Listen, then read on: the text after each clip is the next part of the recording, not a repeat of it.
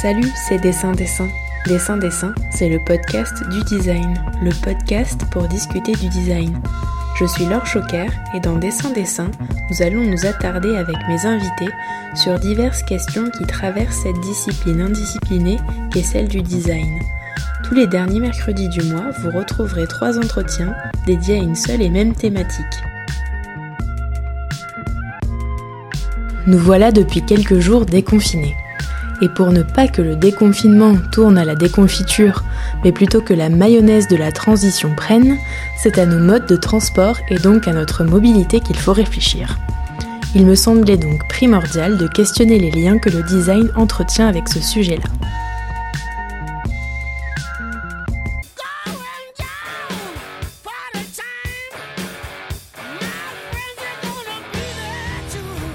Ben quoi? Vous êtes pas fan d'ACDC, vous? Moi si. Et d'ailleurs, tant mieux car l'un des points communs que j'avais avec le conducteur de l'un de mes derniers covoiturages, c'était notre goût pour cette musique. Dans cette deuxième partie de l'épisode 15, consacrée au design et à la mobilité, je me suis entretenue avec la designer Panthea Negui. Panthea est designer chez Blablacar. Son job à elle, c'est de se mettre dans la peau des conducteurs et conductrices, et figurez-vous qu'avant de travailler pour cette entreprise, elle n'avait jamais fait de covoiturage. Ensemble, nous avons voulu vulgariser un jargonnage lié à la production d'un design digital et interactif.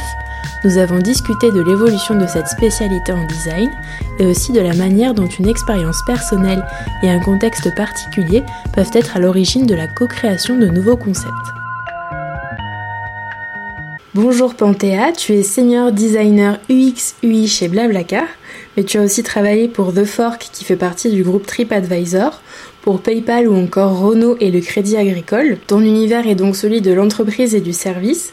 Chers auditeurs et auditrices, je vous préviens, dans cet épisode, nous allons décortiquer du jargon ensemble avec Panthéa. Avant toute chose, est-ce que tu peux nous expliquer ce que ça veut dire, ces fameuses lettres UX et UI, s'il te plaît? Bonjour Laure, merci de t'intéresser à mon métier de designer.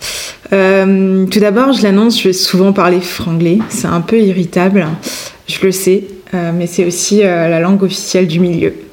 Alors, UX, ça vient de, de, de, l'anglais, User Experience, qui veut dire en fait l'expérience utilisateur. En fait, ça veut dire, c'est-à-dire l'usage d'un produit interactif, pardon, pensé par et pour l'homme et euh, comment, euh, comment les, les, utilisateurs le ressentent, sa compréhension, comment ils le comprennent.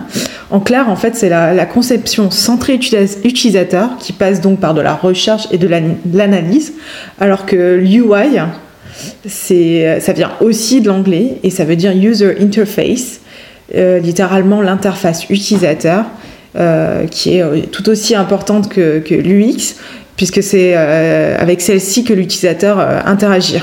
interagit pardon. C'est son visuel, euh, sa forme et, son contenu. Tu as d'ailleurs au fil de ta carrière pu observer l'évolution de cette pratique de design parce que l'un de tes premiers stages c'était chez Renault et tu m'as brièvement expliqué avant notre interview qu'à l'époque en 2012 c'était encore les prémices de ces méthodes-là. Est-ce que tu veux bien partager ton témoignage avec nous? Oui, avec plaisir. En fait, euh, il faut remettre un tout petit peu euh, le contexte. Euh, donc, j'arrive chez Renault en 2012. il faut savoir que l'iPad, donc c'est tout nouveau, existe seulement depuis deux ans. Donc, il faut se rappeler de ce moment-là où l'iPad est sorti. C'était vraiment une innovation.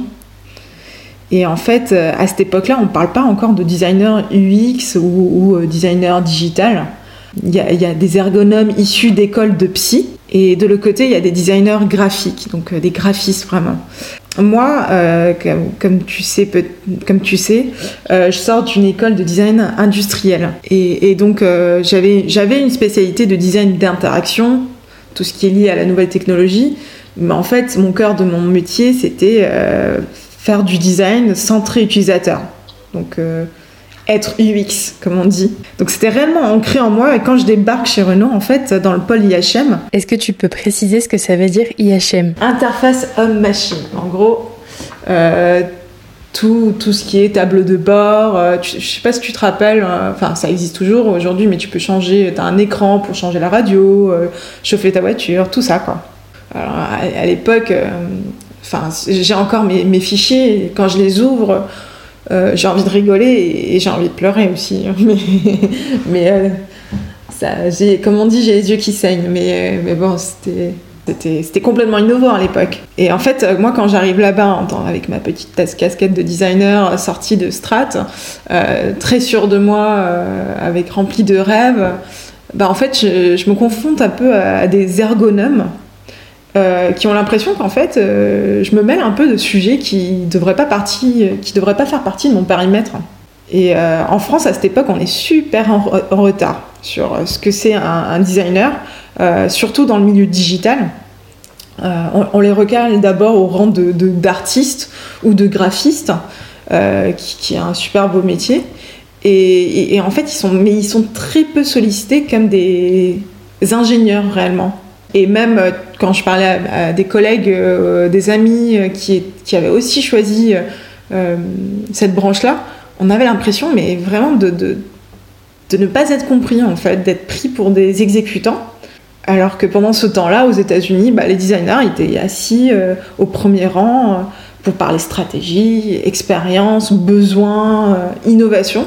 Nous, on nous disait juste, voilà, on, faisait ce qu'on appelle des wireframes aujourd'hui, mais des squelettes de dessin de ce que l'interface devait, à quoi devait ressembler, on devait s'occuper du, graphisme celui-ci. Alors, du coup, il a, vraiment fallu se faire une place et montrer notre valeur ajoutée et qu'on était complètement euh, complémentaires à des personnes qui sortent d'HEC. C'est vrai que toi, tu emploies le terme de squelette, mais il y en a un autre que j'aime bien utiliser dans la vulgarisation de scale design d'interface, c'est celui d'arborescence. Il faut imaginer un peu comme un arbre généalogique où chaque membre a des connexions avec les autres sur plusieurs couches de génération, et le tout pour former une famille. En fait, une application, c'est pareil. Ce sont des couches et des couches visuelles et interactives qui sont connectées les unes aux autres. En fait, on parle beaucoup d'architecture de l'information euh, et en fait, c'est vraiment comment tu construis, euh, comment tu euh, l'arborescence de l'application, parce qu'il faut savoir que quand tu, tu cliques sur un bouton, bah, il y a un nouvel écran qui s'affiche. C'est pour ça qu'on appelle ça des CTA, c'est-à-dire Call to Action. Ça, fait un appel à une action. et donc, tout ça, c'est une énorme arborescence d'écran qu'on doit, nous, simplifier au maximum en tant que designer euh, pour que ça soit euh, le plus simple euh, possible. En 2012, je vais te faire, pour faire le pont entre, entre il y a 8 ans et maintenant, donc le métier a énormément évolué. donc comme je te disais, on nous parlait, on nous relayait au titre de, graphiste. et il y a un truc qui a beaucoup changé aussi, et moi ça m'a toujours intrigué, euh, même titillé, même énervé parfois, c'est le titre qu'on nous donnait. Euh, tu vois, on parlait de UX, UI tout à l'heure. Moi, quand j'ai commencé, donc on m'a dit que j'étais graphiste. Euh, alors, toujours le mot anglais parce que ça passe beaucoup mieux graphic designer, tu vois, tu es Superman du design. et ensuite, on m'a dit non, non, non, en fait, tu es designer d'interaction et puis en fait, non, tu es, designer interactif, et puis euh, finalement, tu es designer d'IHM. Et puis, euh, et puis en consulting, un jour, on m'a présenté en euh, euh, Panthéa, designer digital. Bon, ok. Et puis depuis pas longtemps, ça se stabilise, on parle de design UX. Et depuis deux ans, on parle, on est revenu à la source, et c'est là que c'est très drôle, je voulais partager ça avec toi, qui, a une sensibilité au design, c'est qu'on parle de product designer dans mon milieu, donc euh, euh, des designers UX, on a, on a condensé UX UI dans en fait des designers produits. Et moi, ça me parle tellement parce qu'on est revenu à la source de ce que, ce que je fais, c'est être designer de produits. Et, euh, et, et, surtout, bah, oui, enfin, être designer, en fait, c'est être UX donc, euh, et designer produit, c'est que ça soit un produit physique, industriel ou digital, en fait, la méthodologie est la même et c'est la forme qui est différente. Pas très longtemps, j'ai décidé, comme un, mouvement de rébellion personnelle, moi et les 10 personnes dans ma tête, de supprimer ce UX UI euh, dans mon CV. Euh, et maintenant, je parle plus que designer. je suis designer chez Euh, et, je pense que si je vais à un dîner et que, je suis, et que j'annonce que je suis designer de chez Blablacar, je pense qu'on comprend très rapidement que je fais pas des tables. Et, je challenge, n'importe qui de dire je suis designer UX euh, dans, le commun des mortels et, de me dire combien de personnes euh, comprend. Et c'est pour ça qu'au début, je me suis dit, ok, comment on va se faire une place en tant que designer? Surtout, tu vois, j'avais un portfolio. Euh, en 2010, j'ai dessiné des lampes à Amsterdam, des lampes interactives, c'est-à-dire qui, on, on leur avait donné des comportements. Et lorsque je suis arrivée dans le milieu du digital, comme on le dit, je passais comme un hybride, comme si, ah non mais, non, mais c'est pas possible, toi tu es designer d'objets, t'es pas designer d'interface. Alors, et, donc, en fait, je me suis dit, ok, c'est quoi la stratégie? Parce que moi, ça, ça m'intriguait ce milieu et euh, que, j'ai épousé finalement.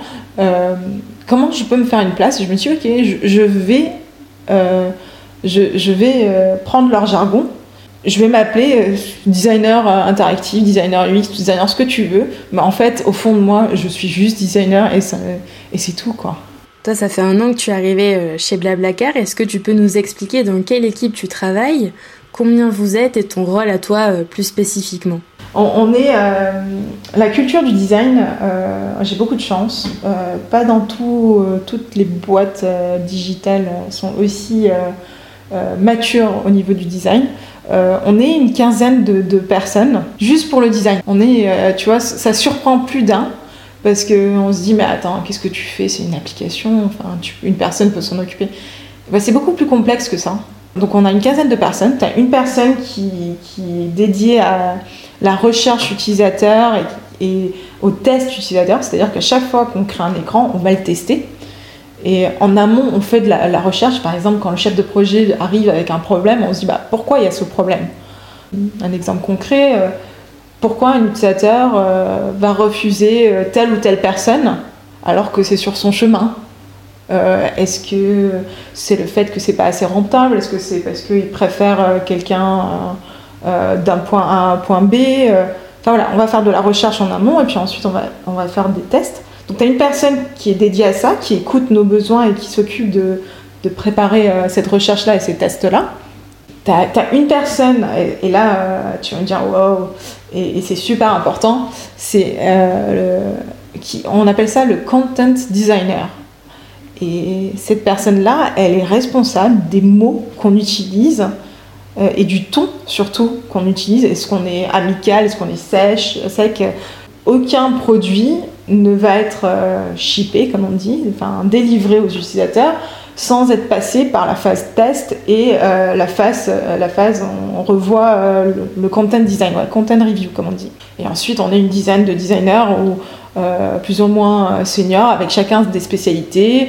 on est tous UX, mais on a chacun une sensibilité sur, je sais pas, des micro-interactions, du visuel, des animations, du prototypage. Il y en a qui vont qui vont prototyper euh, des idées beaucoup plus rapidement que, que, d'autres. On a tous notre, notre, notre spécialité et, c'est pour ça qu'on a un design studio où on interagit ensemble, parce qu'un designer seul, euh, ça n'a pas beaucoup de valeur ajoutée. Ils ont besoin de, on a besoin de ping-ponger pour être sûr que c'est la bonne idée, euh, de s'alimenter aussi, chacun. Et en fait, et en parallèle, moi je travaille ce qu'on appelle dans une squad, attention, un autre nouveau mot anglais. Et en fait, euh, une squad, c'est une équipe euh, euh, avec plusieurs corps de métier. Donc tu peux te retrouver des développeurs, le chef de projet, des data, data analystes. Donc tu as plusieurs corps de métier. Mais dans cette équipe-là, on est responsable d'une partie de l'expérience de l'application. Et donc moi, dans, dans cette équipe, je m'occupe de l'expérience du conducteur. L'expérience du conducteur, c'est-à-dire à partir du moment où il pense à voyager, poster une annonce, où il va accepter des annonces et il va covoiturer et il va laisser des avis. Donc tout ça, euh, comment ça marche Tu as une autre équipe avec un designer dédié qui est, spécialité, euh, qui est spécialisé dans, euh, dans l'expérience du passager. Et il va être, moi mon devoir c'est d'être incollable du niveau conducteur et ben lui, il va être incollable niveau passager. Euh, et, c'est comme ça qu'on se nourrit parce que en fait, on peut pas cloisonner les deux. On crée une application. Et donc, moi, par exemple, quand je crée euh, l'expérience de la publication de l'annonce, il faut que l'annonce qui va être publiée de, derrière colle aux attentes d'un passager. Donc je suis obligée d'interagir avec la squad qui s'occupe de l'expérience passager. Pour débuter notre entretien et avant d'entrer dans du jargonnage encore plus pointu, je vais te poser la question rituelle de dessin-dessin qui est est-ce que selon toi le design est définissable? Si oui, quelle est sa définition et sinon pourquoi Très très bonne question et euh, j'ai eu beaucoup de mal. En fait, euh, quand j'ai su que tu allais me poser cette question euh, que tu poses à chacun de tes podcasts, je me suis dit ok, oulala, c'est peut-être la question la plus difficile qu'on m'ait posée dans ma carrière. Elle paraît toute simple ta question, mais en fait c'est très difficile. Et j'ai eu beaucoup de mal à, trouver une réponse. Et euh, je vais te dire pourquoi. C'est parce que je pense que l'approche au design, il, est très personnel. Et c'est pour ça que je pense qu'il n'a pas une définition, mais des définitions. Et, et, et, pour moi, le design donc, a une définition. Ça paraît bateau et un peu naïf, mais je te, je, te le partage. C'est, concevoir, hein, tout simplement. Euh, c'est penser euh, un monde plus juste. C'est rendre la vie plus simple. Et, mais c'est surtout aimer plus que tout euh, l'humain et, croire en celui-ci. Essayer de participer à son niveau, à sa bonne évolution et ça peut paraître hyper prétentieux ce que je te dis, mais je pense qu'il faut aussi arrêter de prendre à la légère le métier de designer.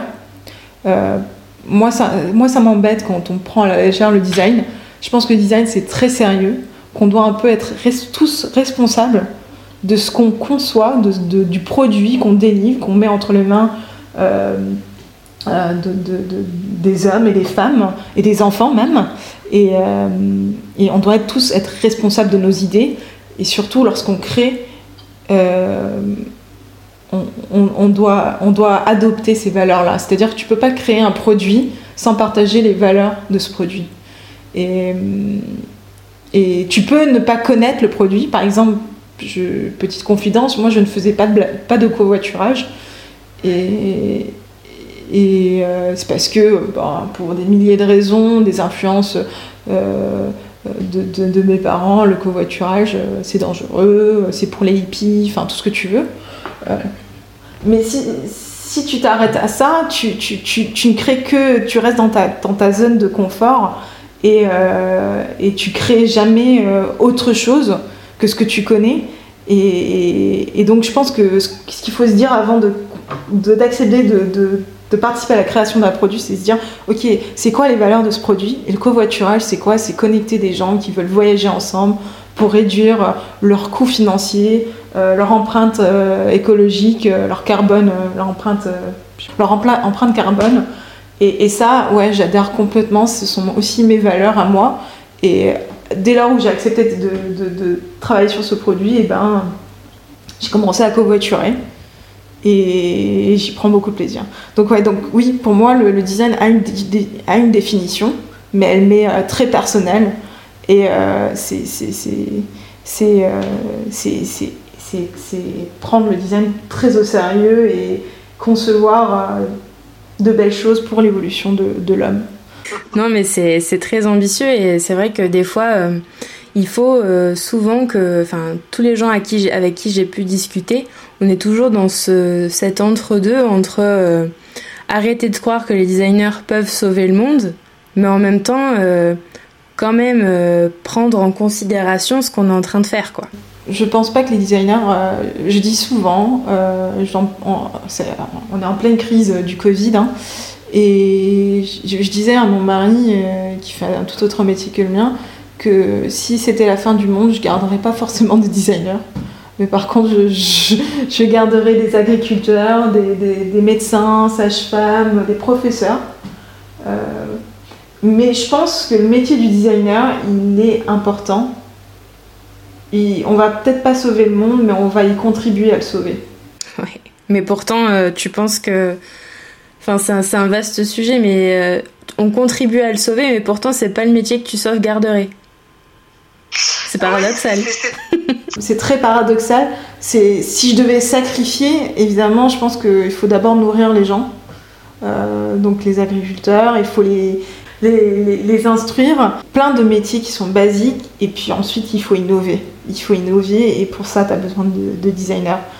Et tu as beaucoup plus de gens qui sont designers que, que, que les gens qui ont un, diplôme de designer. Mm.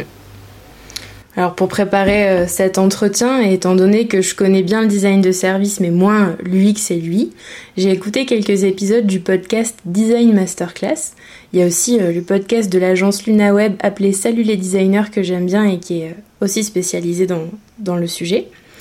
Il y a quelques expressions que j'ai trouvées amusantes en décrire dans cet épisode parce qu'elles évoquent tout de suite la notion de mobilité c'est la roadmap et la customer journey. Donc tu vas pouvoir euh, continuer ta merveilleuse leçon de vocabulaire avec nous, Panthéa.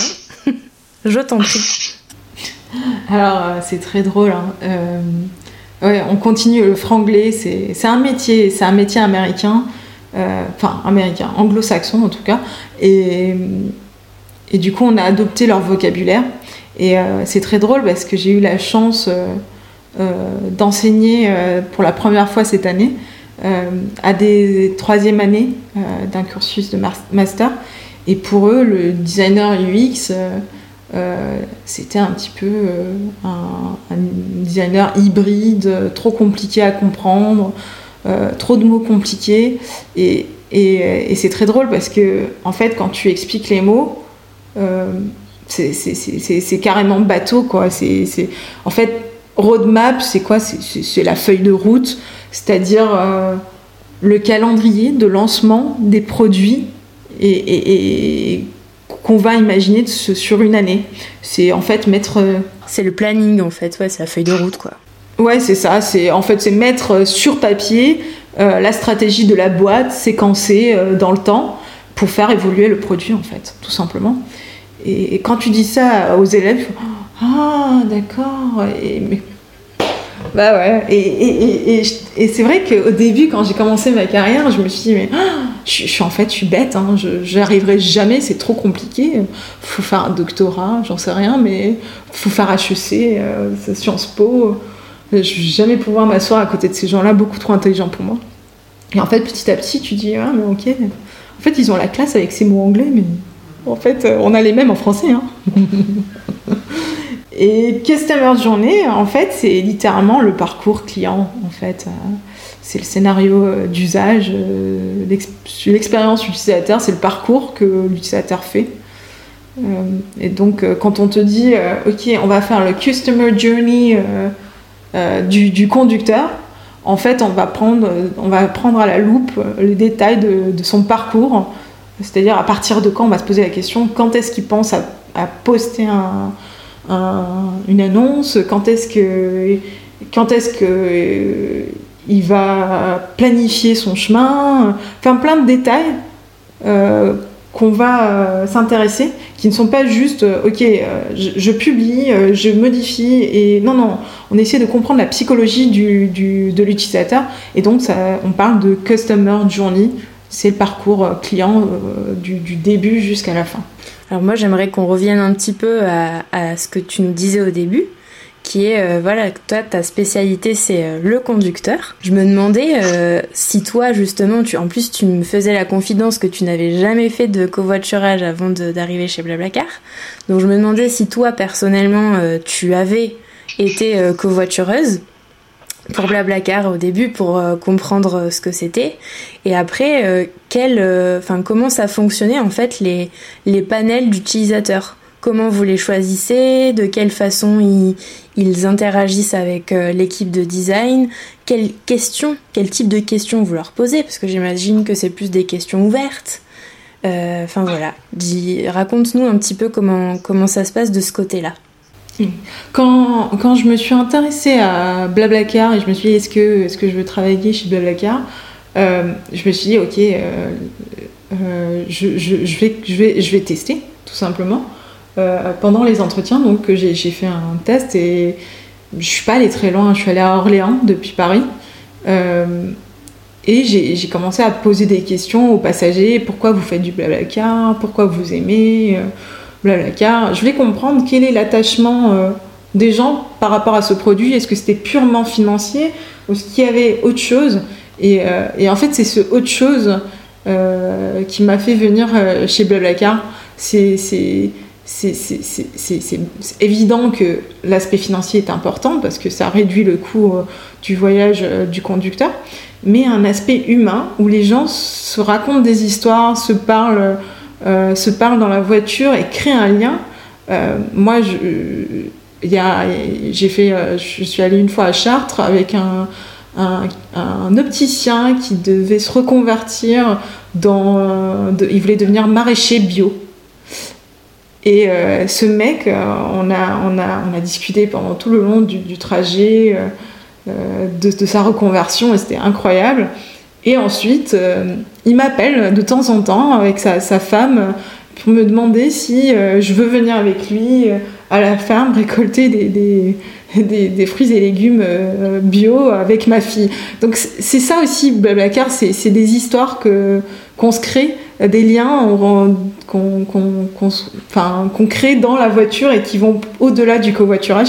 Et c'est ça qui me fait aimer euh, Blablacar, alors qu'à la base, le covoiturage et moi, euh, je pense que ça fait 10 000. Au sein de Blablacar, donc comment, quelle est l'interaction qu'on a avec euh, ces gens-là? Il faut savoir qu'on a un grand respect pour, pour leurs données. évidemment, on les analyse, mais on ne on, les analyse pas une personne euh, dans le détail exactement, c'est un groupe qu'on analyse, c'est pourquoi un moment de l'expérience, en fait c'est toujours dans le but d'améliorer le produit, c'est-à-dire euh, pourquoi à un moment donné, euh, un groupe de personnes, je sais pas, je, te dis un chiffre complètement aléatoire, 20% de, enfin je sais pas pourquoi 20% des gens s'arrêtent à un moment de l'expérience, donc on va se dire ok bon c'est quoi le problème de ces 20% Pourquoi 80% y arrivent et 20% n'y arrivent pas?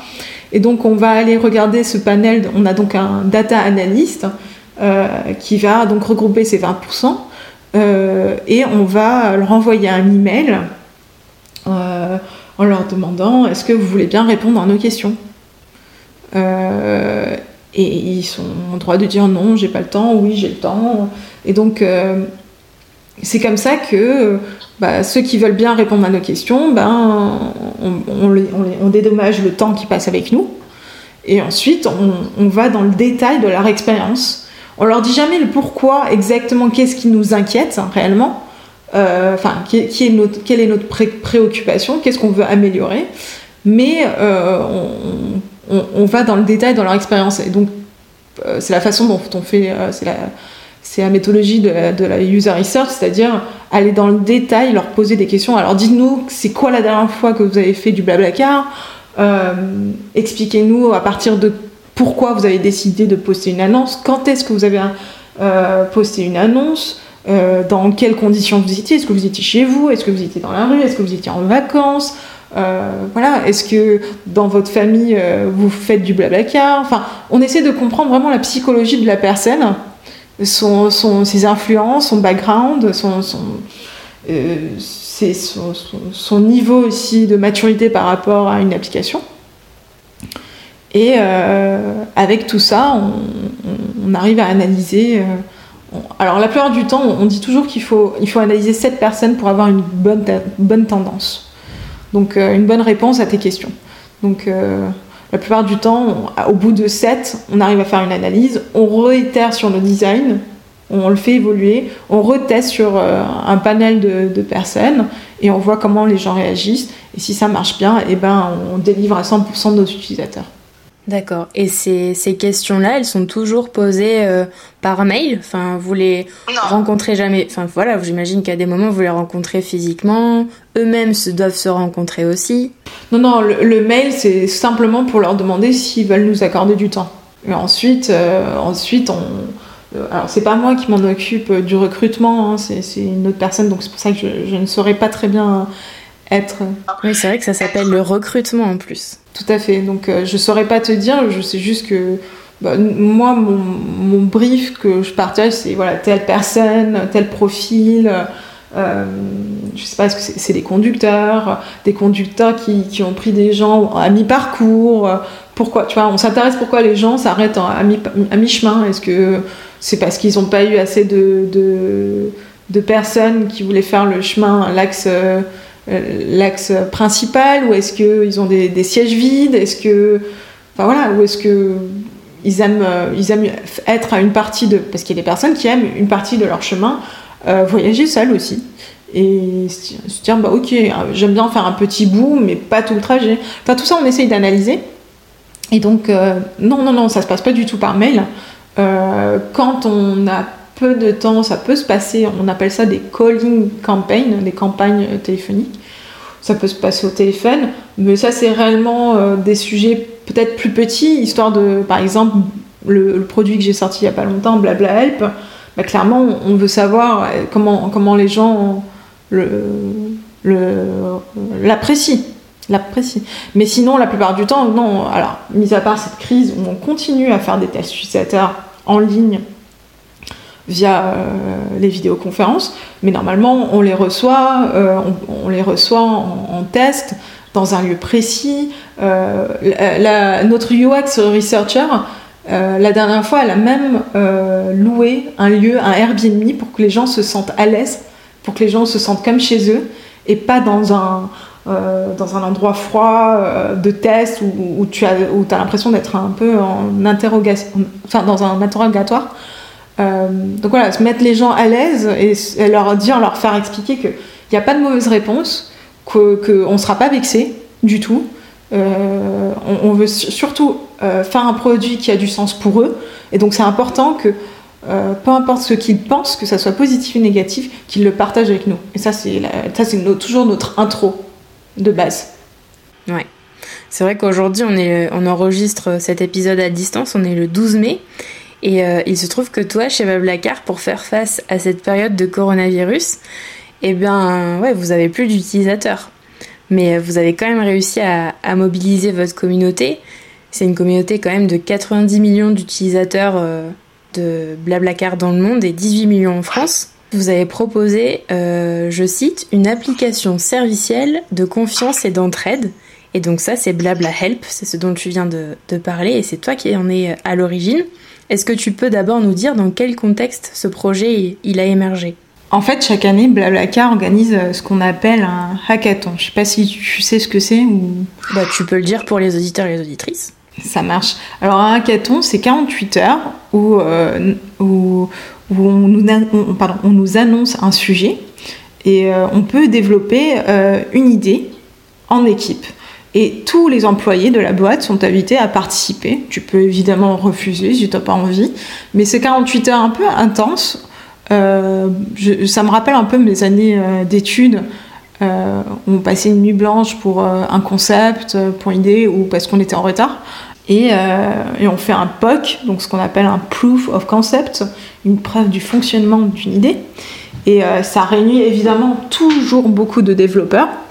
Euh, dans le milieu du digital, mais, mais pas que. Tu peux, tu peux euh, tous, les euh, tous les employés sont invités, donc tu peux, tu trouves dans ces équipes des designers, tu peux trouver des personnes au marketing, des business analystes, des, des RH, ça touche vraiment tout le monde. Et c'est ça qui est super enrichissant. C'est que d'abord tu as l'opportunité de rencontrer des gens dont tu n'as pas l'habitude de travailler, avec qui tu ne travailles pas normalement. Euh, et surtout, c'est super riche parce que chacun a une vision de la bonne idée selon le sujet. Et donc, ça amène à des conversations inattendues et ça élargit ton point de vue. Et, euh, du coup, euh, tu as raison, malheureusement, cette année, donc, on a le contexte du Covid qui a un peu chamboulé ce hackathon qui était prévu. Et les fondateurs de Blablacar se sont dit, bah, cette année, on va, on va, on va l'appeler le Covid Fight.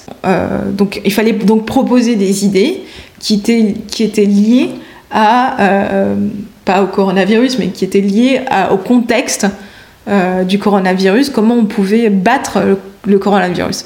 donc tu pouvais avoir des idées qui étaient euh, pour améliorer les problématiques internes à la boîte.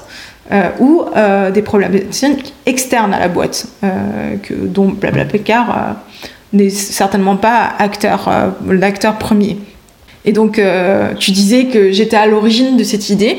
Je veux juste un peu nuancer, euh, parce qu'on était 8 euh, des, des, employés, donc il y a eu 80 propositions d'idées, hein, et il n'y a eu que 4 idées qui ont été retenues, dont Blabla Help. Et on était huit employés à avoir eu la même idée. donc c'est juste que moi je me suis proposé de, de l'idée ce projet qui me tenait à cœur parce que en fait moi ça m'est un peu tombé dessus pour être honnête on est tous confinés et on télétravaille tous et même si moi j'adore télétravailler, euh, j'arrête pas de dire on n'est pas en télétravail. On n'est pas en télétravail, on est en confinement. Euh, j'ai une gamine de deux ans et demi et tu peux pas télétravailler avec un enfant. Enfin, c'est pas possible.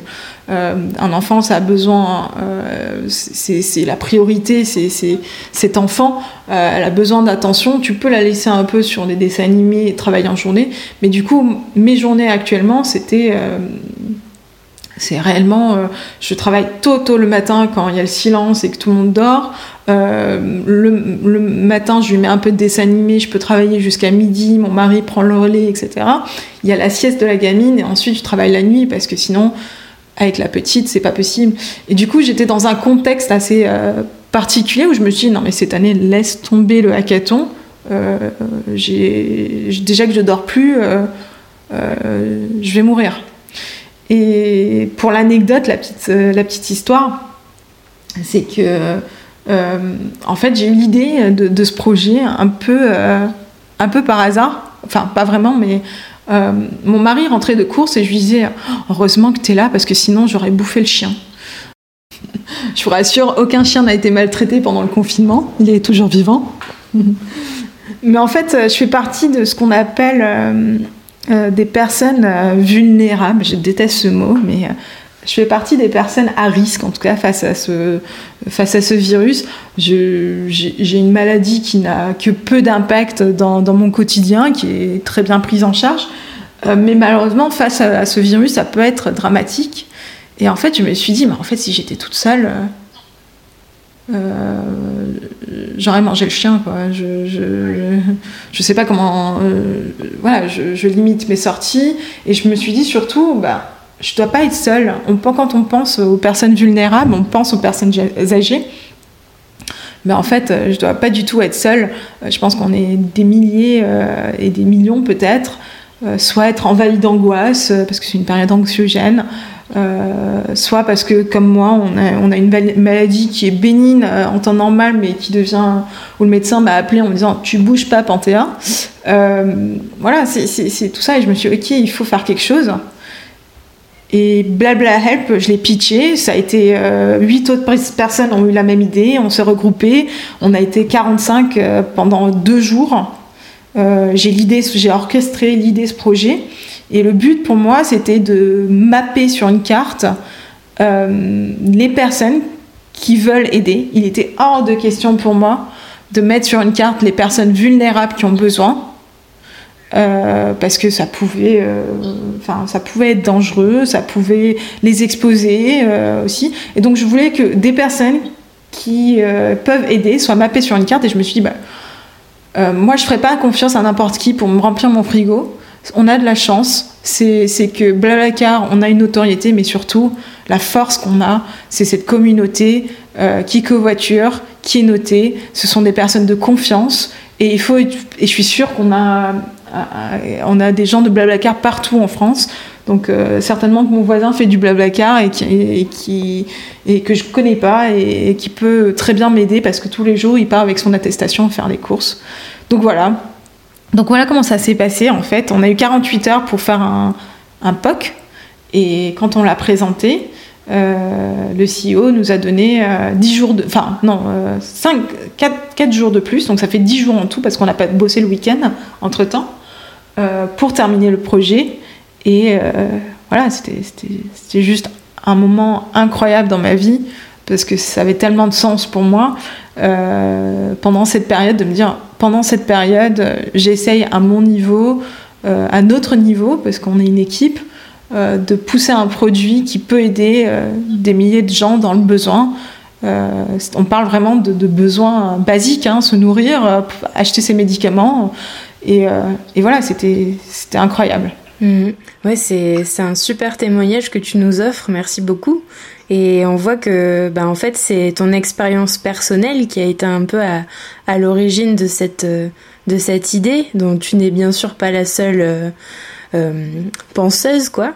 Et je pense que si ça a marché aussi, c'est parce que ben t'as pu incarner l'idée, parce que mhm. toi-même t'étais confronté à, à ce type de, de problématique dans ton quotidien. Donc c'est vrai qu'on dit souvent que les designers, ils doivent pas euh, faire des produits pour eux, mais je trouve que ça peut être une belle leçon de transformation d'une expérience personnelle envers quelque chose de beaucoup plus général, quoi. Tout à fait. Non, je, suis bien d'accord et je dis souvent que quand on design, il faut pas penser son, il faut pas prendre son cas pour une généralité. Et on a tendance, et c'est humain, hein, quand on parle d'un problème, on se dit non mais j'ai déjà fait face à ce problème, je sais comment le régler. Et il faut toujours, euh, il faut toujours avoir un œil extérieur. Euh, c'est pour ça qu'on fait de la recherche, des tests utilisateurs. Et ce blabla help, ben, c'est vrai que l'excitation euh, venait aussi du fait que ben, je me sentais concernée par le produit. Mais c'était encore plus enrichissant parce qu'on était une équipe. Au début, on était 45. Et ensuite, euh, il fallait réduire l'équipe. Hein. Euh, on ne pouvait pas travailler avec 45 personnes, même si c'est super intéressant. À un moment donné, il fallait délivrer dans six pays une application. Et tout ça en télétravail, quoi. Enfin, comment, comment vous avez réussi? Ben, Moi, je crois en, la puissance du télétravail. Et je pense qu'on est dans une nouvelle ère. Je pense que, effectivement, c'est dur pour beaucoup de gens qui ont besoin euh, socialement de prendre un café. Et, même moi, hein, euh, euh, j'adore le télétravail. Même moi, ça manque de prendre un café avec mes collègues, rigoler. voilà, surtout et n'importe quoi. Mais je pense que la puissance du télétravail réside dans, dans, dans, dans, dans la productivité qu'on arrive à offrir parce que on est dans le confort de chez soi.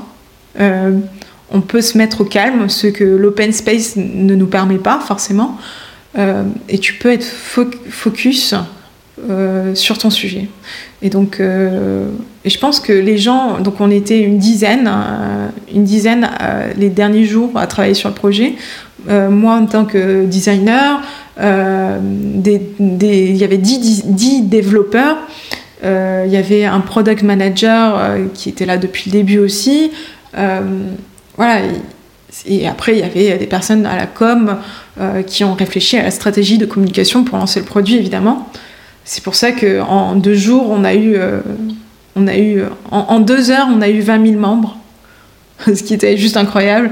Et en quatre jours, on était à plus de 40 000 plus de 40 000 en quelques jours.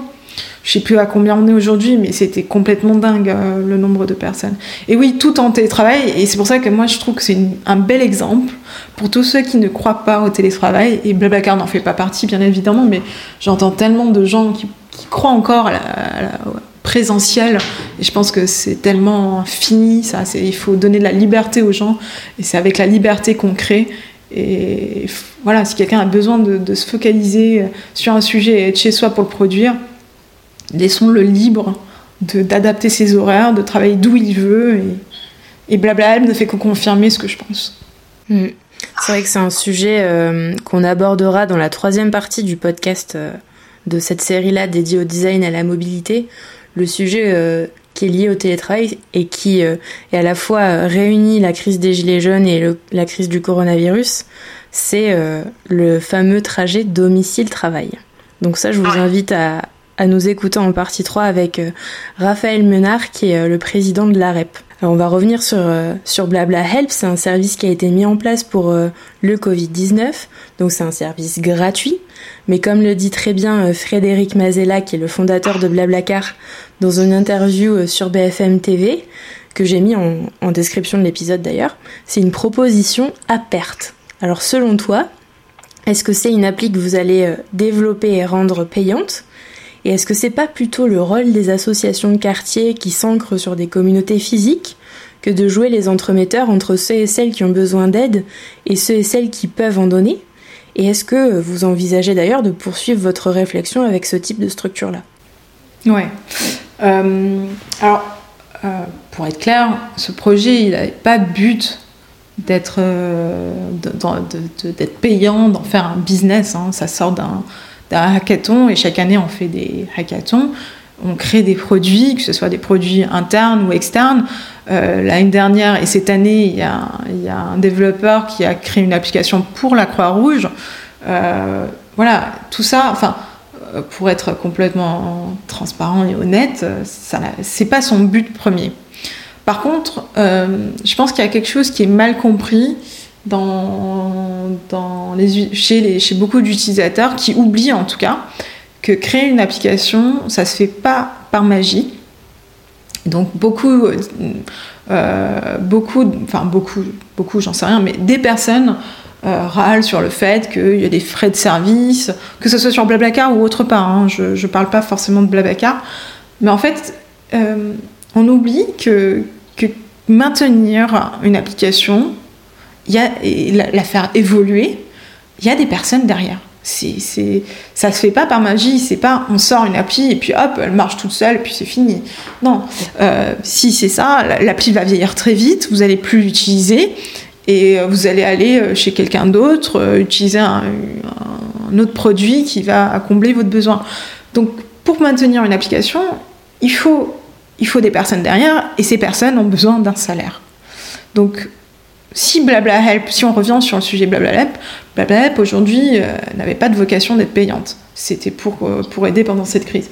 Mais imaginons, et ça, et ça je, je, n'en sais rien, euh, je ne suis pas dans les discussions, mais imaginons que Blabla Help dépasse, donc là on est en période de déconfinement, on se dit que Blabla Help, il y a encore de l'activité, et il y a un certain besoin, c'est que les gens ont découvert un, nouveau mode de vie ou on demande de l'aide à son voisin pour pour n'importe pour ses courses.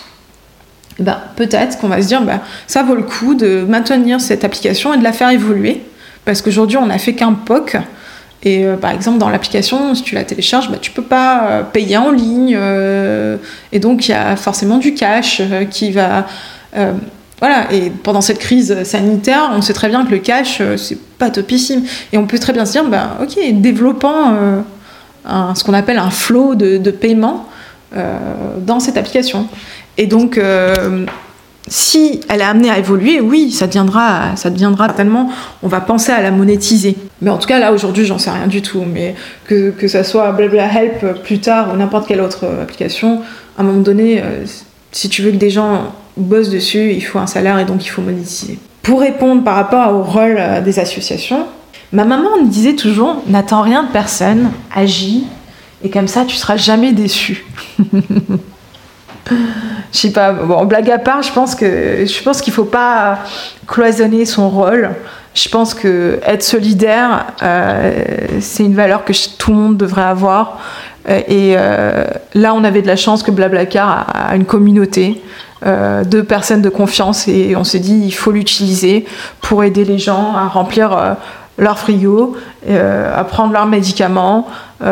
Voilà. Est-ce que est-ce qu'on veut faire des partenariats avec euh, des associations? Encore une fois, euh, moi je suis retournée euh, dans mes projets de squad, mais je suis, si, si, une association est intéressée, je suis sûre que Blablacar serait très heureux.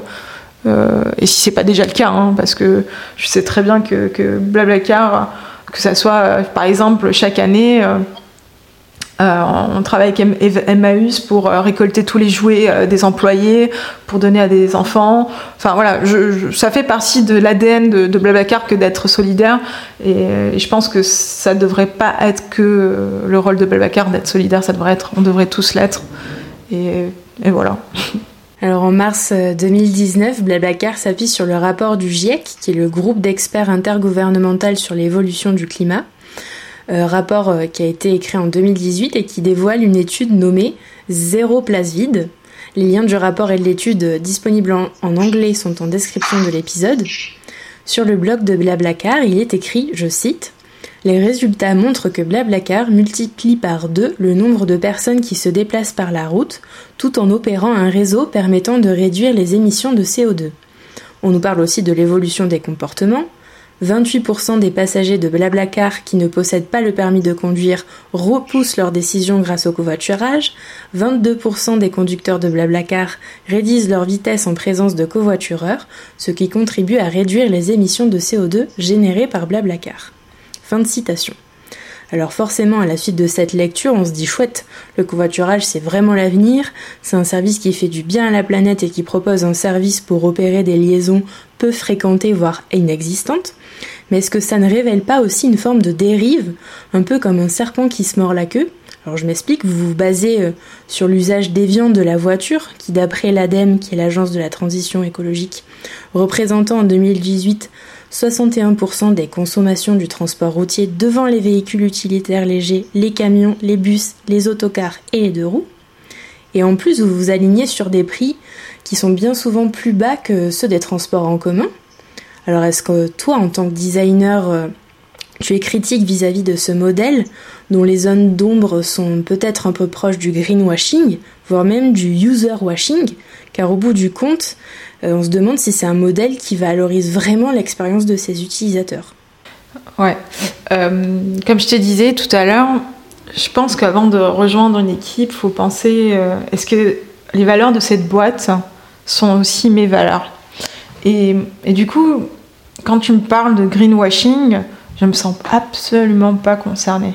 Et je vais t'expliquer pourquoi. C'est parce que le greenwashing, c'est un procédé marketing euh, utilisé pour euh, se, redorer, une image. Or, euh, Blablacar, c'est du covoiturage. On n'a pas inventé ce mode de transport. On l'a plutôt démocratisé, on l'a facilité, on l'a rendu fiable et sécure que des personnes utilisent le covoiturage plutôt que le train ou l'avion maintenant, j'en suis plutôt fière. Et, euh, à l'ère de, la surconsommation et même de la division à cause de certaines nouvelles technologies, nous, on a réussi à connecter les gens dans la vraie vie le temps d'un voyage. Euh, donc voilà, euh, la voiture, c'est un mode de transport qui existe et qui existera encore longtemps. Elle est l'objet de fantasmes et de convoitises. Euh, mais ce que Blablacar essaye de faire, c'est que ces voitures ne circulent plus avec des sièges vides. Que ce soit euh, pour les grandes distances, pour un voyage, ou euh, pour, des petites distances entre ton, boulot et, chez toi. On, pourrait très bien l'imaginer d'ailleurs comme aux États-Unis un jour avoir en France une file dédiée à ceux qui covoiturent pour permettre d'éviter les bouchons et faire adopter les bons réflexes. Enfin voilà, le, greenwashing, ça existe, hein. euh, on le sait tous, mais je pense qu'il ne concerne pas du tout Blablacar. On est très loin de ce procédé marketing. D'ailleurs, l'écologie, ça fait partie de l'ADN de la boîte. Euh, je, sais que nos CEO ne voyagent pas ou peu en avion. Euh, en tout cas, Enfin voilà, on étudie l'empreinte carbone de, chaque employé, on plante des arbres à chaque nouvelle recrue, à chaque anniversaire. Euh, on a une politique super stricte euh, qui concerne le changement de nos matériels, euh, technologiques, de la façon dont on déjeune à la cantine. On n'a pas d'objet à utilisation unique. Tous les mois, on a des ateliers pour apprendre à consommer mieux et moins chez soi. Donc c'est même pas au sein du boulot. Enfin bref, il y a plein de détails euh, qui font peut-être sourire, hein, mais euh, mis bout à bout, on, forme une belle démarche à la fin. Euh, enfin voilà, c'est, je pense que c'est pas parfait, c'est pas parfait, mais je pense qu'on se soigne. Oui, parce que c'est vrai que tout ça, c'est. Moi, je me fais l'avocat du diable volontairement hein, dans mes questions. C'est vrai que tout ça, enfin, c'est des choses que vous menez en interne. Or, vous, vous vous appuyez quand même sur un, sur un usage qui est fait à l'extérieur de Blablacar, à l'extérieur de la boîte, qui est celui de l'utilisation de la voiture. Et donc certes, vous, vous voulez, et c'est très louable, qu'il y ait le moins de sièges vides possible, mais en attendant, vous vous basez quand même sur la voiture, qui est le transport routier qui est le plus utilisé. Donc c'est pour ça que je disais que c'était un peu le serpent qui se mord la queue, quoi. Je veux dire, la voiture, euh, enfin, en fait, oui, on la voiture, elle existe. Hein, On va pas supprimer la voiture avec Blablacar. Et tu as complètement raison.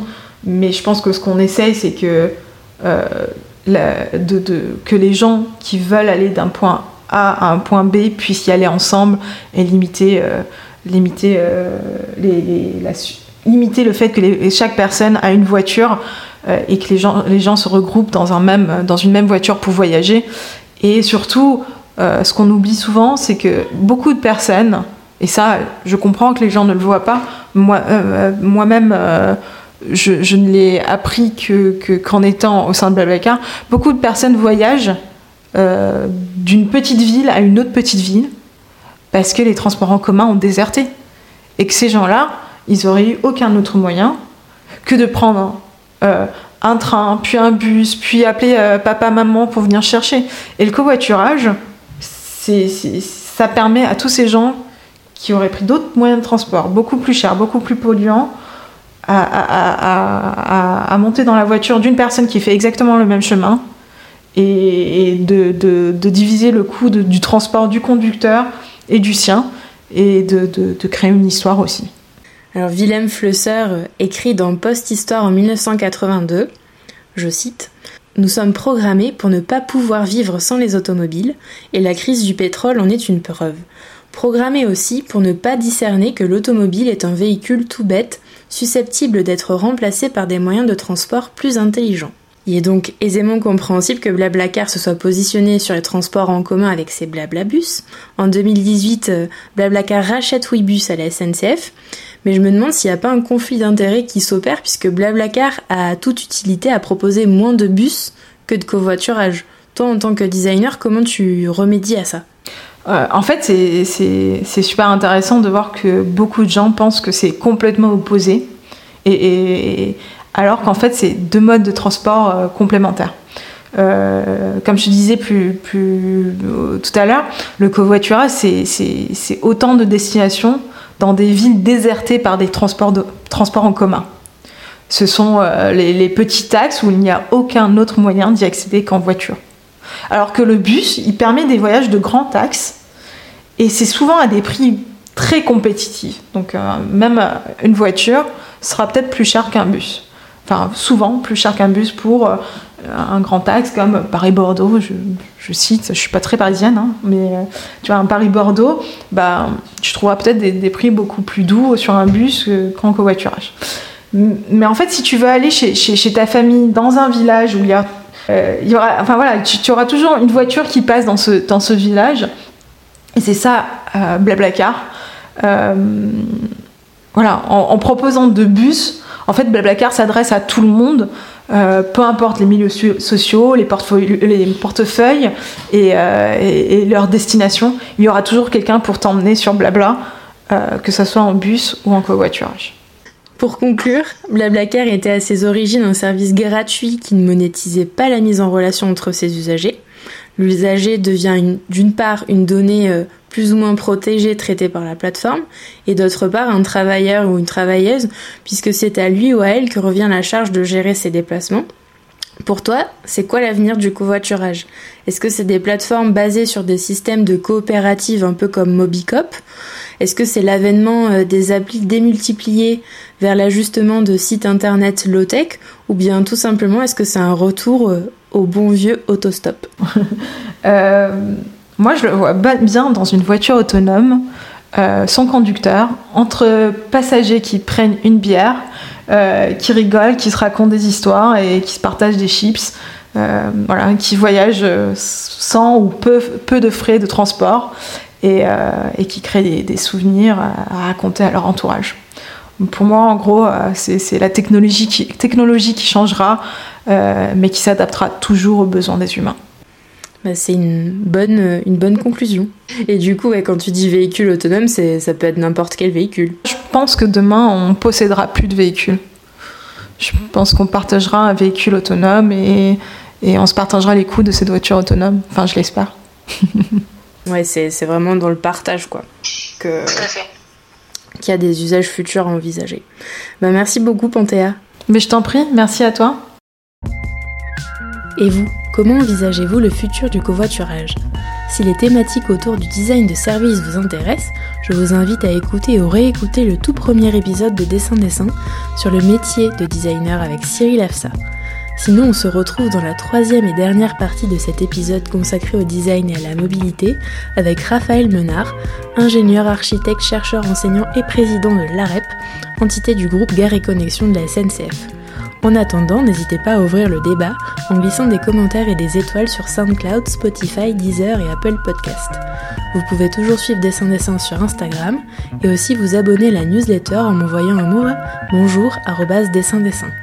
N'oubliez pas non plus que toutes les références abordées dans l'épisode se trouvent dans la description de celui-ci. À très vite